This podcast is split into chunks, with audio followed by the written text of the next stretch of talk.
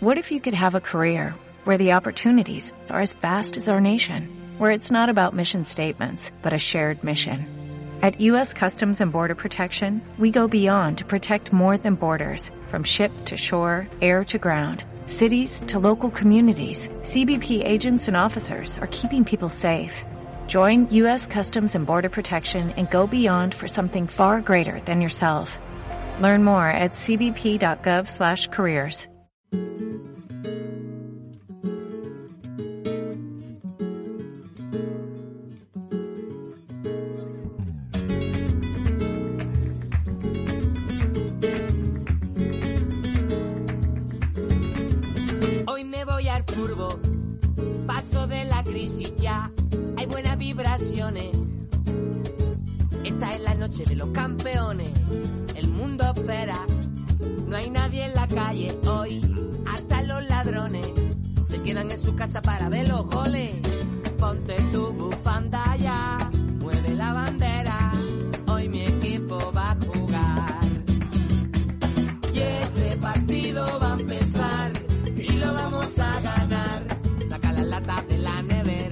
buenas, bienvenidos a Jornada Perfecta, bienvenidos al Planeta Fantasy. La Real Sociedad ha entrado en crisis. Cuenta los últimos tres partidos como derrotas y no ha conseguido ver portería en los últimos cuatro.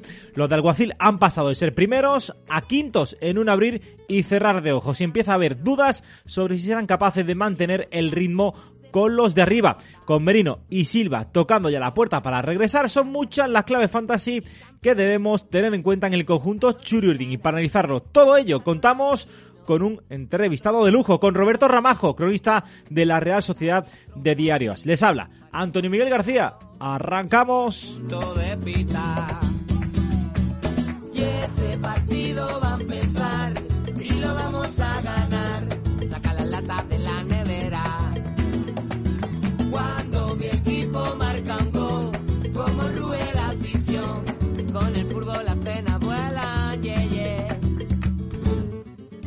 Y para el podcast eh, de hoy, como veníamos diciendo, tenemos un invitado muy especial. Tenemos a Roberto Ramajo, con el que vamos a hablar de la Real Sociedad, que empezó líder esta temporada, que iba como un auténtico tiro y parece que en las últimas jornadas, en las últimas semanas, hemos visto pues el lado más oscuro de lo de Imanol Alguacil, pero hay muchas claves, es uno de los equipos más interesantes a día de hoy en el mundo fantasy y qué mejor que Roberto Ramajo, como decíamos. Roberto, ¿qué tal? Muy buenas. Hola, ¿qué tal? Muy buenas. Antes de, nada, antes de nada, darte las gracias por estar aquí con eh, nosotros en eh, jornada perfecta, que sé que anda de tiempo un poquito liado, y además es que la Real no para, o sea, la Real, que si Copa, que si Europa League, que si Liga. Sí, sí, no ha habido ni un, yo creo que no, no, no recuerdo ninguna semana que hemos tenido libre en tres semanas desde que empezó la temporada, salvo evidentemente los parones de, de competición por, los compromisos internacionales. Es verdad que es una agenda muy ajetreada, pero también hay que decir que es lo que nos gusta, ¿no? Para eso trabajan los jugadores y sobre todo a los que estamos cerca de, de los equipos, lo que nos gusta es eso, ¿no? Es eh, el jaleo, ¿no? Eh, un partido entre semana, un partido fin de semana, eso es un buen síntoma, quiere decir que el equipo está haciendo bien las cosas, pues quiere decir que está, entre otras cosas, en, en Europa y nada, decirte que yo muy agradecido de que me invitéis y de estar con vosotros y de charlar un ratito de la, sobre la Real Sociedad. Muchísimas gracias. Eh, totalmente de acuerdo contigo. Eh, yo recuerdo cuando aquí el equipo de mi tierra pues eh, luchaba por, por esas cotas, pues la verdad que era muy muy entretenido, ¿no? Toda la semana pues con noticias, con actualidad. Y la Real Sociedad eh, hoy precisamente hablaba Imanol Alguacil en rueda de prensa para ese partido frente al eh, Zamora y hablaba principalmente, o por lo menos lo que más nos interesa Roberto, es eh, sobre Miquel Merino y David Silva. No sé si nos puedes contar la, la última hora al respecto. Bueno, a ver, eh, son dos futbolistas que son muy importantes para la Real Sociedad. Eh, eso es una obviedad ya decirlo a estas alturas, más que nada por el nivel que ambos acreditan, uno en los últimos años, el otro en una trayectoria pues, muy larga, ¿no? Y siendo campeón del mundo y campeón de, Europa y, y, con todo lo que ha hecho en la, en la Premier, como es David Silva, eh, pero es que además se ha quedado más que patente en los últimos partidos, ¿no? Desde que la Real Sociedad volvió del último parón, eh, pudo contar en el partido contra el Valencia con ellos, ahí el equipo se atascó, entre otras cosas, pues porque cayó en las redes, ¿no? Ese entramado defensivo que siempre plantea eh, Bordalás un poco al límite incluso de, de, de, del juego limpio, de, lo que es la, la, deportividad, pero cada uno utiliza las armas que puede y luego ya cayeron, ¿no? Jugaron lesionados el partido contra el Mónaco, eh, los dos se calentaron, pero ninguno de los dos estaba seguro que fueran a jugar, al final lo hicieron, pero no estaban bien y a partir de ahí, una vez que se han lesionado los dos, pues no hay que ver, no hay más que ver los resultados, ¿no? De, la, de la Real Sociedad. No tanto el juego, las sensaciones que no han sido del todo malas, pero sí que los resultados han caído en picado y no es casualidad cuando han faltado David Silva y especialmente Miquel Merino, que para mí sin duda alguna es la clave de esta Real Sociedad porque aporta el equilibrio que necesita, tanto en defensa como en ataque. Es un futbolista que aporta en labores defensivas, que aporta en el juego aéreo y que además luego tiene llegada y tiene último pase. Es un jugador total. Es siempre aquí en, Donosti, hace tiempo que buscábamos un box to box, pensábamos que los box to box tienen que ser negros y venir de, de África o venir de Italia o de la Premier y ser muy corpulentos y muy físicos y técnicamente no ser pues muy muy dotados. Y sin embargo no. Resulta que es un navarro que tiene pinta de espigado y que no es muy corpulento y que es un auténtico futbolista espectacular y que para esta Real Sociedad es muy importante. Yo creo que es el jugador pues clave para, para Imanol Alguacil. De hecho, él lo denomina como el mejor futbolista de la liga, que alguno puede pensar que es exagerado, es verdad, es un poco quizá exagerado viendo los futbolistas que tenemos de, nivel en la, en la, liga, pero es que para él es tan importante que tiene esa sensación, ¿no? Y es lógico que, en algún momento de, de, la temporada lo haya llegado a decir, que lo decían en dos ocasiones. ¿Cómo están los dos? Pues mejor, y esa es una buena señal. Ya podían, probablemente apurando un poquito, podían haber estado en el partido frente al Betis, quizá era un poco arriesgado, especialmente en el caso de, de Miquel Merino, que solamente había hecho una sesión antes del partido, la sesión previa, quizás eh, haber contado con ellos desde pues desde el banquillo eh, pues hubiera sido un poco arriesgado porque te, te bueno pues te, te, te, apresas a que pueda haber una, una, una recaída en la lesión y eso puede ser todavía mucho peor. Y, teniendo en cuenta que, que, quedaban dos partidos pues yo creo que Imanol al no estar los dos al 100% el tema de Silva es peculiar porque eh, Silva por la edad que tiene es un jugador que ya tiene que cuidarse mucho más y eso evidentemente le lleva a que si no está con las sensaciones bien, bien, bien, es muy difícil que él diga para ir convocado y eso es lo que pasó antes del partido frente al frente al Betis y en el caso de Merino era pronto. Un entrenamiento solo, para Emanol es poco, por mucho que, ese entrenamiento lo, lo, hiciera bien, que no lo hizo mal, en, Navarro no tuvo malas sensaciones del todo, pero para Imanol es, es poco porque Imanol plantea los partidos con un alto nivel de intensidad y si no estás físicamente al 100% es complicado que puedas plantear tú esa, esa exigencia que pide un entrenador y por eso Miquel Merino se quedó fuera también por precaución del partido frente Betis. Eh, sinceramente, eh, yo mm, falta de entrenamiento para el partido contra Zamora en Copa. Dudo mucho que los dos vayan a jugar ese partido. Eh, a ver, igual entran en la convocatoria, no digo que no, al final el partido se puede complicar y los dos, o incluso en la segunda parte, si la cosa va bien, pueden salir y tener unos minutos que te, te pueden venir muy bien para ir cogiendo ritmo de competición. Pero sinceramente creo que los dos van encaminados a su recuperación, a su definitiva recuperación, porque ya en la sesión de ayer ya estuvieron con, con, con el resto de sus compañeros, con los que no jugaron en el partido frente al Betis y los suplentes que hicieron un trabajo de mucha mayor intensidad que el resto, que fue simplemente un trabajo de, recuperación. Hoy van a entrenar también con el, con el grupo, pero sinceramente creo que su, su preparación o su definitiva recuperación va dirigida exclusivamente al partido del sábado frente al Villarreal, que es un partido a día de hoy, viniendo de donde viene la Real Sociedad, con la racha que lleva en Liga, un partido fundamental de ganar o ganar. Y creo que en ese partido los dos van a estar en la convocatoria, incluso apurando, me atrevo a decir que los dos van a ser titulares. Ojo, pues eh, no, nos quedamos con esa con esa noticia y, es una noticia que, celebrarán nuestros oyentes porque aquí ya todo el mundo está, eh, Roberto, que, poniéndolo en sus en sus once eh, para poder contar, sobre todo con Miquel Merino, ¿no? Lo que tú decías, ¿no? Un jugador fundamental y que yo coincido bastante eh, la visión de, de Imanol Alguacil de que puede ser, no sé si el mejor jugador de la liga, pero desde luego uno de los mejores, no me cabe ningún tipo de duda y para comprobarlo, pues lo está haciendo el propio Luis Enrique llamándolo, ¿no? Con la con el combinado, con el combinado nacional. Me gustaría hablar contigo, Roberto, acerca de qué es lo que le está pasando a esta Real, porque claro, empezó como un tiro, eh, ganándolo prácticamente todo, y yo lo comentaba aquí con mis compañeros, de que quizás había ganado partidos en los que, bueno, eh, pues eh, sin lucir demasiado, terminaba llevándose los, los tres puntos. Algo, yo creo que ahí básicamente donde radica la diferencia, porque la temporada pasada vimos como la Real dominaba muchísimos partidos, tenía muchísimas ocasiones y no terminaba de ver portería y se te y se quedaban muchos partidos pues eh, con un punto, con ninguno, por esa falta de, puntería. Una falta de puntería que precisamente se ha podido comprobar en estos últimos eh, partidos, porque la Real lleva cuatro partidos sin marcar, sin ver portería en liga.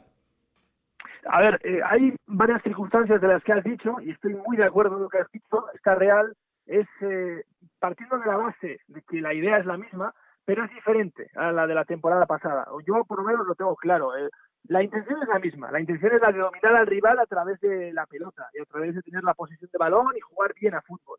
Eh, pero yo creo que el año pasado lo hizo, o por lo menos cuando tú has tenido el balón, porque claro, podemos empezar a debatir qué es jugar bien, ¿verdad? Eh, a veces cuando juegas sin balón también juegas muy bien. Es, decir, el Atlético de Madrid que, que gana la primera liga con el Cholo Simeone no tenía el balón, pero a mí me encantaba cómo jugaba y eso también es jugar bien. Y, era un equipo que ganaba los partidos 1-0 y 0-1 y a mí me, me, flipaba cómo, cómo manejaba los partidos cuando sin, sin, necesidad de tener el balón, ¿no? Eh, pero, es decir, a partir de ahí es verdad que estoy muy de acuerdo contigo en que la Real, partiendo de lo mismo, son diferentes la del año pasado a la de este año. ¿En qué se diferencia? Bueno, pues yo creo que mm, sobre todo que en verano eh, los técnicos de, de Zubieta con Imanol y con Roberto Love a la cabeza, lo que detectaron es que el equipo tenía que dar un paso adelante en defensa, en el entramado defensivo, eh, porque es precisamente donde estaba fallando muchos partidos en el equipo. El equipo jugaba muy bien, el equipo hacía muchas ocasiones, pero cuando no tenía suerte de cara a gol o no tenía puntería, al final, por H o por B, te acaban marcando un gol y había partidos que estás muy penalizado por esa circunstancia. Así que se trabajó mucho ese aspecto y yo creo que la Real ha dado un paso muy importante, por lo menos en la primera parte de la temporada, hasta el último parón de liga. Incluso el partido contra Valencia también lo puedo meter en esa, en esa ecuación. Eh, incluso el partido contra el, contra el español lo puedo meter en esa, en esa ecuación, aunque con ciertos matices. El equipo ha dado un paso adelante eh, en tareas defensivas y es un equipo que tiene una consistencia defensiva que no la tenía el año pasado. Está muy bien trabajado y está la labor de dos centrales que, para mí es una pareja de centrales de, la, de, lo mejor que hay ahora mismo en la Liga Española, ¿no? Como son la de Ari Lustondo y Robin Lenormand. Eh, eso primero, eso es la, primera diferencia entre la Real del año pasado y la Real de este año. ¿Eso a qué le ha llevado? Bueno, pues que ha perdido seguramente brillo con, el balón en, en fases del partido y eso le ha llevado a que, bueno, haya partidos que ha ganado, como tú bien decías, en los que, bueno, pues quizá no merecía haber ganado. Yo, el partido contra el Celta en Balaídos, la Real gana 0-2, pero es que el Celta hace seis ocasiones clarísimas de gol, que las para Mati Ryan. Y la Real con muy poco mete los goles, ¿no? Vamos aquí a decir, a, decir ahora historias que no son. El partido, por ejemplo, contra el Mallorca, la Real gana 1-0 al final, después de hacer un partido, bueno, pues eh, muy bueno defensivamente hablando, pero con balón pues bastante deficiente, ¿no? O por lo menos para el nivel que, presumimos a la Real contra un equipo como el Mallorca, ¿no? Y, al final acaba ganándolo pues porque tiene, tiene cierta pegada arriba y, eso, eso no, no, no, lo ha perdido. Lo que se ha perdido también es eficacia. Eh, pues, a ver, la Real ha marcado 19 goles en 17 jornadas y ha recibido 17 goles en 17 jornadas. Y pone matices que en esos 17 goles, cuatro recibió contra el Betis en la segunda parte, de, que es ya infausto recuerdo, y en la primera jornada contra el contra el Barça, que son ya ocho, es decir, son prácticamente la mitad de esos 17, más de la mitad de esos 17 goles, ¿no? Eh, es decir, que, desde el punto de vista defensivo el equipo está está bien, el equipo el equipo está bien. ¿Y qué le ha pasado ahora, a diferencia de las primeras jornadas? Pues que ha perdido consistencia defensiva. Es que no, no entiendo. Yo, por lo menos, no le encuentro otra explicación. Eh, contra el Betis pierdes 4-0.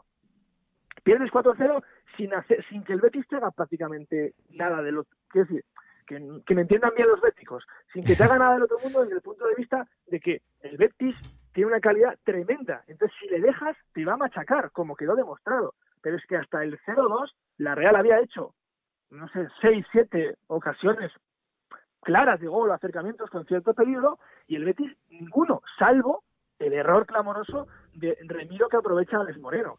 Y luego, en la primera que tiene el segundo el Betis, es otro fallo defensivo de la Real Sociedad, bien aprovechado por una muy buena jugada del Betis y un buen remate de, de Juan Jiménez. Es decir, que, que, ¿qué le ha pasado a la Real? Pues que, ha perdido consistencia defensiva y contra el Real Madrid le pasa tres cuartos de lo mismo. La primera mitad le aguanta muy bien al Real Madrid, especialmente en defensa, porque hace una muy buena labor defensiva, y en la segunda se viene abajo todo ese entramado defensivo, también evidentemente, porque enfrente tienes una auténtica bomba como es Vinicius, y acabas perdiendo 0-2. Y contra el español te pasa tres cuartos de lo mismo. La Real hace más, la Real genera más, pero sin embargo le penaliza porque se va del partido por culpa de esa jugada de Mateo Laoz, que, el equipo Churión entienden que, que, le perjudica muchísimo, y a la primera o segunda que tiene el español, te penaliza muchísimo porque haces mal el balance defensivo de una jugada que tenías tú la posesión de, de balón. Así que yo creo que en este caso hay veces que te, te, preguntas qué pasa en mitad de una mala racha de un equipo, ¿no? Bueno, pues en el caso de la Real, en este momento de la temporada, yo tengo bastante claro que el problema es que ha perdido brillo en las áreas, porque en tu área ha perdido la consistencia defensiva que tenías el comienzo de temporada y que te llevaba a ganar partidos que, bueno, pues tú los llevabas muy igualados y que al final ganabas 1-0, 0-1, Rayo Vallecano, el Elche, el, Mallorca, sin ir más lejos, o en Balaídos contra el Celta, 0-2, y en el área rival, a la Real ahora,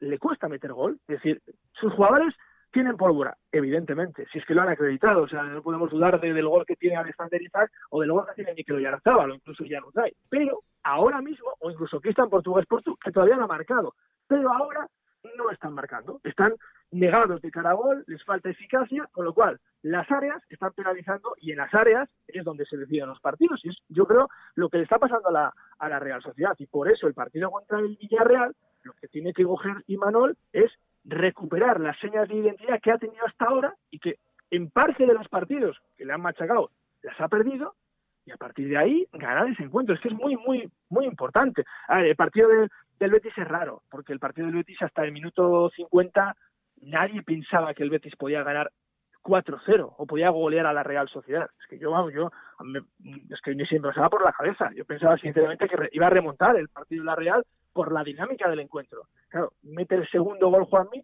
y ahí el equipo hace algo que no puede hacer nunca ningún equipo, da igual de la categoría que sea, ni siquiera juveniles, que es, no voy a decir bajar un brazo, porque es un poco exagerado, pero sí eh, se fue del partido completamente. O sea, se, se, hundió, la Real se hundió, y, claro, si, si un equipo como la Real, contra un equipo como el Betis, con Fekir, con Canales, con Juan, con William José, se hunde, pues claro, corre el riesgo de que ellos a la mínima que te lleguen, te hagan cuatro, cinco o seis goles que lo, lo pudieron hacer, claro. Sí.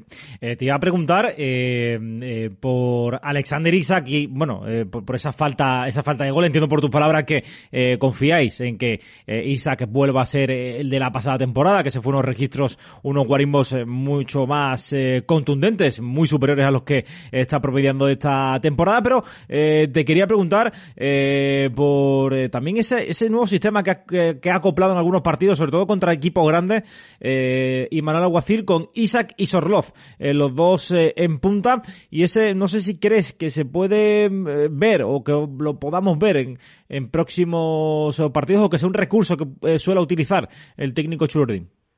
A ver, yo creo que es más un recurso que, que, que una pauta. creo que Manuel tiene claro cuál es su sistema cuando están todos sus jugadores en condiciones y el sistema es cuatro defensas, un pivote, que suele ser Zubimendi, y dos eh, volantes por delante, o dos interiores, media punta, llamarlo como queráis, que son Merino y Silva cuando están en condiciones, con dos hombres bien abiertos a banda, que pueden ser Oyarzábal y Portu o Januzaj, y arriba Alexander Isaac. Creo que tiene claro que ese es su esquema, su idea ideal, y sobre todo es la que mejor le va seguramente a esta, a esta Real Sociedad, ¿eh? porque con este esquema es con, con, la, con la que hemos visto brillar más al equipo Churiurdi la temporada pasada e incluso esta temporada. Ahora bien, eh, en esa evolución eh, que, que Imanol está teniendo como entrenador y también que está haciendo llevar a su equipo a este proyecto ¿no? como, como equipo, eh, tienes que plantear los partidos de forma diferente, porque claro, si tú haces siempre lo mismo,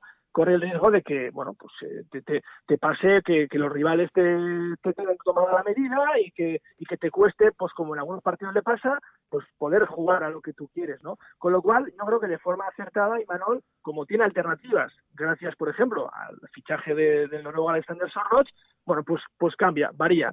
Y eso es lo que hizo, por ejemplo, el día del Atlético de Madrid, ¿no? Que yo creo que de forma acertada dijo, bueno, a ver, ¿qué tenemos aquí? ¿O qué vamos a hacer? Y lo que hizo fue, bueno, pues tapar los pasillos interiores al Atlético de Madrid, que es por donde hace mucho daño, eh, darle la, la banda eh, con, con, con carrileros y sobre todo decir al Atlético de Madrid, toma tú el balón, que es lo que tú no quieres, y a ver qué pasa aquí. Y, y, yo creo que acertó de pleno. Y, pero para eso necesitas también luego tener arriba a dos jugadores que se pueden complementar bien, como son Sorloch y como son, como son Isaac. Eh, yo creo que se, yo creo que se complementan bien, sinceramente, ¿eh? se complementan muy bien. Y que como un recurso, en un momento determinado de partido, como una necesidad, porque vas perdiendo 0-1 y necesitas eh, por arriba, eh, te puede venir muy bien, o incluso pues porque el rival crees que jugando de esa forma con dos delanteros le vas a hacer más daño que, que jugando con uno solo. O bien también cuando, por ejemplo, te falta Oyarzábal o te falta Merino o te falta Silva, son un recurso para cambiar de esquema y jugar con un 4-4-2. Y yo creo que se complementan bastante bien. Eso yo, fíjate, creo que Sorroch está todavía muy tímido. ¿eh? eh le hemos visto cosas sí, le muy falta. buenas. Le falta un poquito, le falta un poquito. ¿eh? Sí, yo le veo tímido, le veo, le veo como que no ha terminado de romperla, ¿sabes? Que no, no termina de conectar con sus compañeros, eh, la calidad es indudable, y luego es verdad que eh, hay veces que yo creo que el juego de espaldas que tiene, eh, tiene que aprender, es joven, y tiene que aprender a jugar mejor de espaldas con esa corpulencia que tiene, porque si aprende a jugar de espaldas con, con ese cuerpachón, cuerpachón que tiene, sinceramente, de un delantero francamente muy bueno, pero ahora le estamos viendo muy tímido y ni mucho menos ha, cubierto las expectativas que teníamos cuando, cuando se le trajo cedido del Leipzig. Aquí mi, mi compañero Javi Rando lo, lo comparó con, con Haaland, pero eh, bueno, vamos a vamos a queda mucho, mucho tiempo La idea, la idea, la idea de, de es esa, es que él tiene esa potencia de tren inferior y esa potencia de cuerpo, e incluso tiene eh, tiene esa potencia de piernas como, como tiene Haaland para poder hacer eso. Lo que pasa es que ni mucho menos, primero, no es Haaland, o sea, no, no es tan bueno técnicamente, eso es indudable, y segundo, yo creo, insisto, eh, le falta eh, ser un poco más, más mediterráneo, ¿sabes? Tener un más más sangre. A veces, claro, es, es que esto no lo a pedirle también, ¿no? Eh, pero si tuviera eso, es que sería un... Sí, sí, es que yo también le puedo comparar con Haaland, claro, evidentemente salvando las distancias y que nadie nos entienda mal, ¿eh? que jalan hay uno. Pero sí que tiene esas cualidades también para poder hacer eso. Y, y por ejemplo, el otro día, el gol que, me, que le marcó al PSV, eh, cómo agarra el balón, eh, cómo lo protege, cómo hace la bicicleta, cómo contemporiza y cómo fija al central para soltar ese zapatazo con la izquierda y mandarlo a la escuadra, es un poco es un poco Haaland, ¿sabes? Es un poco eso. Pero es verdad que no, que por ahora, pues, pues le falta romperla, sí, le falta romperla. Eh, Roberto, tengo pocos minutos, así que eh, te voy a pedir mayor brevedad, ¿vale? Eh, sobre todo para, te voy a dar nombres y me dices si crees que van a ir mejorando porque te voy a dar nombres un poquito tal, que no están en su mejor momento. Por ejemplo, Remiro. No sé si crees que mm, va a mostrar mayor consistencia en los próximos partidos, porque la verdad es que lleva unos, unos cuantos que eh, de vez en cuando tiene algún error. Sí, debería, debería, debería. Yo creo que, a ver, hay dos cuestiones con Remiro. Una, eh, está apareciendo en las fotos más de lo que debería y cuando eso pasa no es bueno. Eh, Remiro es uno de esos porteros que es sobrio, que no aparece en las fotos. No te da con sus paradas puntos, pero sobre todo con su sobriedad no te los quita. Y este año ya le ha quitado puntos a la, a la Real Sociedad con dos errores muy groseros. Si Remiro vuelve a hacer lo que hizo a principio de temporada, que es hacer las cosas fáciles como él sabe, y, y eso es, si significa, concho, pues que cuando el balón trae a portería lo paras sin hacer grandes alardes, no eres Courtois, no eres Oblak, Remiro va a ir hacia arriba. Y luego es que además aporta mucho con el pie. Otro nombre, Barrenechea. Eh, encima ahora tocado, se va a perder el partido de, Copa. Sí, eh, a ver, eh, yo tengo una, una, una, visión bastante clara de, de Barrenechea, porque lo he visto desde chiquitín. tiene una calidad espectacular, espectacular. Este jugador es la bomba. O sea, no hay la Real, salvo Januzaj, ninguno de futbolista con esa calidad técnica y que haga esas cosas con el balón. O sea, es impresionante. Ahora bien, ¿Qué le falta a Barnechea? Le falta ser decisivo en cada acción. Le falta ser decisivo. no recuerdo este año ninguna acción de Ander Barnechea en la cual él haya terminado la jugada y no digo que haya terminado en gol, pero que haya finalizado la jugada, con un remate, con un disparo, una parada, un córner, algo. Al final, siempre fija a, sus defensores, aguanta muy bien la pelota, caracolea, hace el regate, pero no termina de dar ese centro, esa asistencia. Entonces, si Ante Barnechea termina de ser decisivo en cada acción, es un jugador que va a ir hacia arriba y que va a dar muchísimos puntos a la Real Sociedad y muchísimos puntos en el Fantasy a quien lo tenga. Me recuerda un poco a Xavi Prieto, que cuando empezó era un jugador así, lo mismo, muy virguerillo y tal y cual, pero que no era decisivo, le enseñaron en Zubieta, aprendió y acabó como acabó. Así que yo en ese sentido tiene que dar ese pasito Ander Barrenechea. Y ya ves, ya ves que se aprendió el señor eh, Xavi, Xavi Pietro, Prieto. Eh, Portu, eh, ¿qué me puede decir de Portu? Que ya decías antes que no ha marcado todavía esta temporada y la verdad es que con respecto a la, a la, a la pasada, eh, bueno, pues es uno de los jugadores que más ha caído, ¿no? Sí, sí, no ha empezado bien, no ha empezado bien y él también es consciente de ello, ¿eh? lo está pasando lo está pasando mal. Pero ya vemos brotes verdes con, con Porto, ¿eh? Los hemos visto en la anterior eliminatoria de Copa, que vale, es verdad, un equipo muy muy pequeñito como era el Panaderías Pulido, eh, pero lo hemos visto también en, en Europa con, con el PSV y sobre todo lo vimos el otro día contra, contra el Betis. Eh, opinión con Porto, al nivel que jugó el partido contra el Betis en la primera parte, en cuanto marque un gol, se le van a caer los goles y vamos, va a ser un va, va, va, va a crecer una barbaridad y se va a parecer mucho al del año pasado. Ojito. Y ya para terminar, eh, dos eh, claves. Una, Januzak va a mantener este nivel. ¿Crees que se va a mantener mucho en el 11 como fijo o eh, crees que puede ir rotando más con Portu que me estás diciendo que, que está yendo al alza?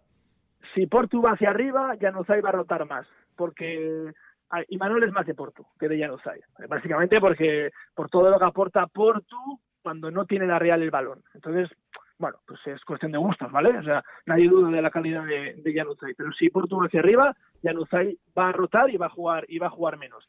Y Perfecto. tengo dudas, tengo dudas de que Januzaj se, sea capaz de mantener el nivel estratosférico de estas últimas jornadas, porque bueno, pues porque es lo que tienen los jugadores de esa calidad, ¿no? Que son intermitentes y que te hacen un gran partido o 30 minutos muy buenos y luego te, te desaparecen. Ahora bien, dicho todo esto, por eh, siempre en mi equipo. Ojito. Y para terminar, ¿pasamos contra el Leipzig o no pasamos? Yo creo que, yo quiero pensar que sí. Eh, pasa que aquí se me une también un poco el corazón, ¿eh? Entonces es complicado. ¿eh? Eh, eh, no era el rival que más me desagradaba. Yo quería evitar, eh, sobre todo, a, al, al Borussia Dortmund de Haaland, por Haaland, básicamente. y después en un segundo escalafón no me apetecía mucho el, el Atalanta por su estilo de juego tan anárquico y tan, eh, bueno, que vuelve los partidos locos y creo que ahí la Real, bueno, pues tenía mucho que perder. Y luego ya ahí me aparecían Oporto y Leipzig eh, como tercera opción, ¿no? Vamos a decir, eh, bueno, no, no, es, un, es un pedazo de equipo, la verdad. Yo reconozco que, no tiene suerte la Real en, los sorteos en los últimos años. El año pasado tocó el Manchester United, este año le toca al equipo alemán, ya puede tocar el Serie tirar, yo qué sé. Y ya sé que el viaje a Moldavia es un, es un Cristo, ¿no? Pero bueno, ahí tienes un poquito más de opciones.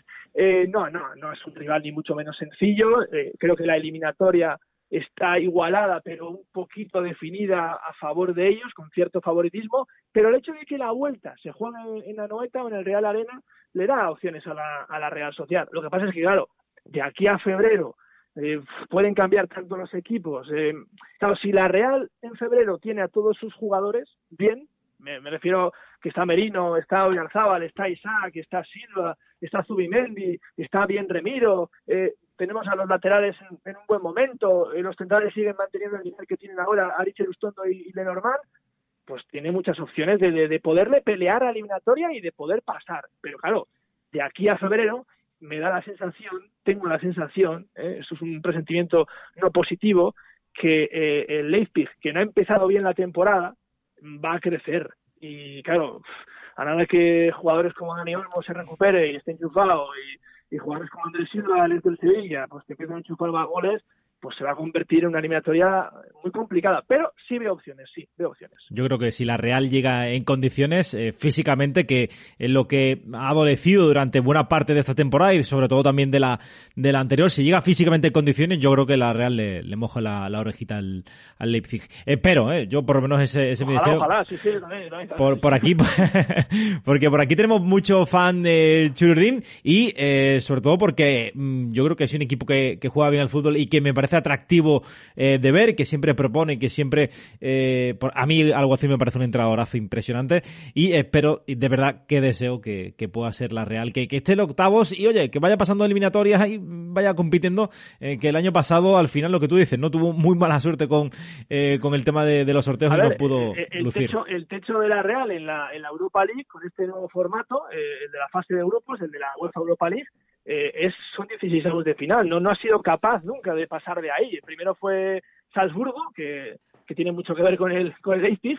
Después fue el Manchester United y ahora ha tocado el, el Leipzig. Son rivales muy complicados, ¿eh? que el Salzburgo parecía una pelota en dulce y luego había que jugar contra ellos y jugar la vuelta ahí en, en, en Salzburgo. Eh, a ver, eh, eh, que la Real esté en octavo ya ha sido histórico y, y creo que lo, lo, va a pelear. Y además te digo una cosa, en la plantilla en la plantilla de la Real hay muchas ganas de revancha contra sí mismos, porque tiene la sensación de que el año pasado contra el Manchester tiraron por la borda con su media hora malísima, lamentable en Turín, que fue donde jugó el partido de, de ida, y, y, se quedaron con ese resquemor, ¿sabes? Con esa eh, esa espinita clavada, ¿no? Entonces quieren plantarse en esa eliminatoria contra otro buen equipo y demostrar que, que sí pueden pasar a octavos de final. Entonces yo también me baso mucho en eso, ¿no? En, en las ganas de revancha que tiene el equipo contra sí mismo.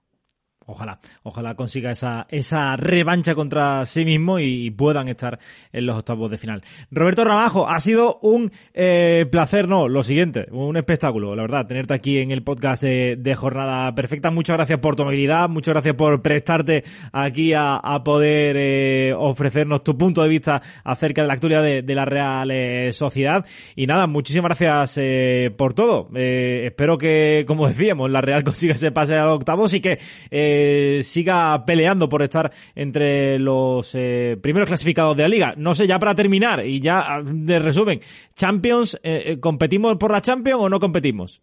Sí, sí, sí, sí, creo que sí. Sí, sí, sí, creo que sí. Creo que tengo, creo que, a ver, hay años en los que se abre una ventana para pelear por la Champions y puede ser uno de esos años porque no veo al Barça eh, recuperando todo el terreno perdido contra tantos rivales. Es decir, no solamente es la Real la que está ahora mismo optando a ese puesto, está el Sevilla, está el Betis, eh, es decir, no, no, está el Rayo, cuidadito con el Rayito, ¿eh? O sea, no, no, veo al Barça, no veo al Barça recuperar, a ver, que el Barça va a estar cerca, no tengo duda, pero hay años en los que se abren ventanas. La Real aprovechó la última vez que se abrió una ventana que fue el año que nos metimos con, con Philippe Montanier y que pues aquel año Valencia y Sevilla no estaban para ir por la Champions y la Real fue al final el cuarto clasificado.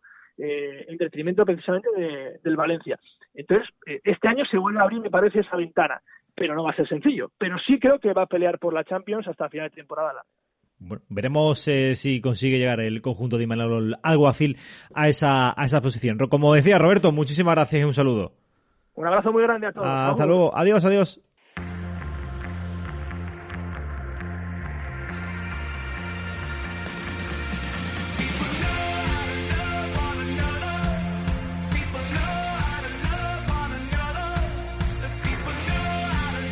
Hasta aquí el eh, programa de hoy. Yo creo que ha sido una entrevista bastante chula con eh, Roberto Ramajo y eh, ya saben que este, este podcast es de contenido anticipado. si lo estás escuchando en abierto, posiblemente porque lo estés escuchando tarde. Vayas con retardo para, para este programa porque lo emitimos de contenido anticipado durante una semana y lo ponemos después en abierto para, para todo el mundo porque en Jornada Perfecta ya sabéis que nos gusta que escuche todo el mundo todo el contenido. la medida de lo posible pero también tenemos que premiar, por supuesto, a los que nos apoyan, a los fans que están ahí, eh, pues apoyándonos eh, económicamente. Y nada, si quieres hacerlo tú también, pues ya lo sabes, eh, darle al botón de, apoyar en iBox y lo puedes, lo puedes hacer por muy poco dinero, por 2,99 creo que es. Así que nada, nosotros nos vamos a ir, ya volvemos este próximo jueves, ¿con qué? Con la última previa del año la última previa de este 2021 eh, ya saben que para la semana que viene hay jornada adelantada, normalmente suele ser jornada atrasada, eh, pero en este caso toca jornada adelantada. Y también intentaremos dar algunas claves con respecto a eso, ¿vale? Eh, para que estéis atentos y lo tengáis en cuenta para, para la jornada 21. Nada, nosotros ya nos vamos, el próximo jueves, ya lo saben, estaremos aquí con Fabián Fuentes y con Javier Rando para analizar lo que viene siendo la previa de la jornada. Muchísimas gracias, denle like y compartan. Un abrazo, hasta luego, adiós.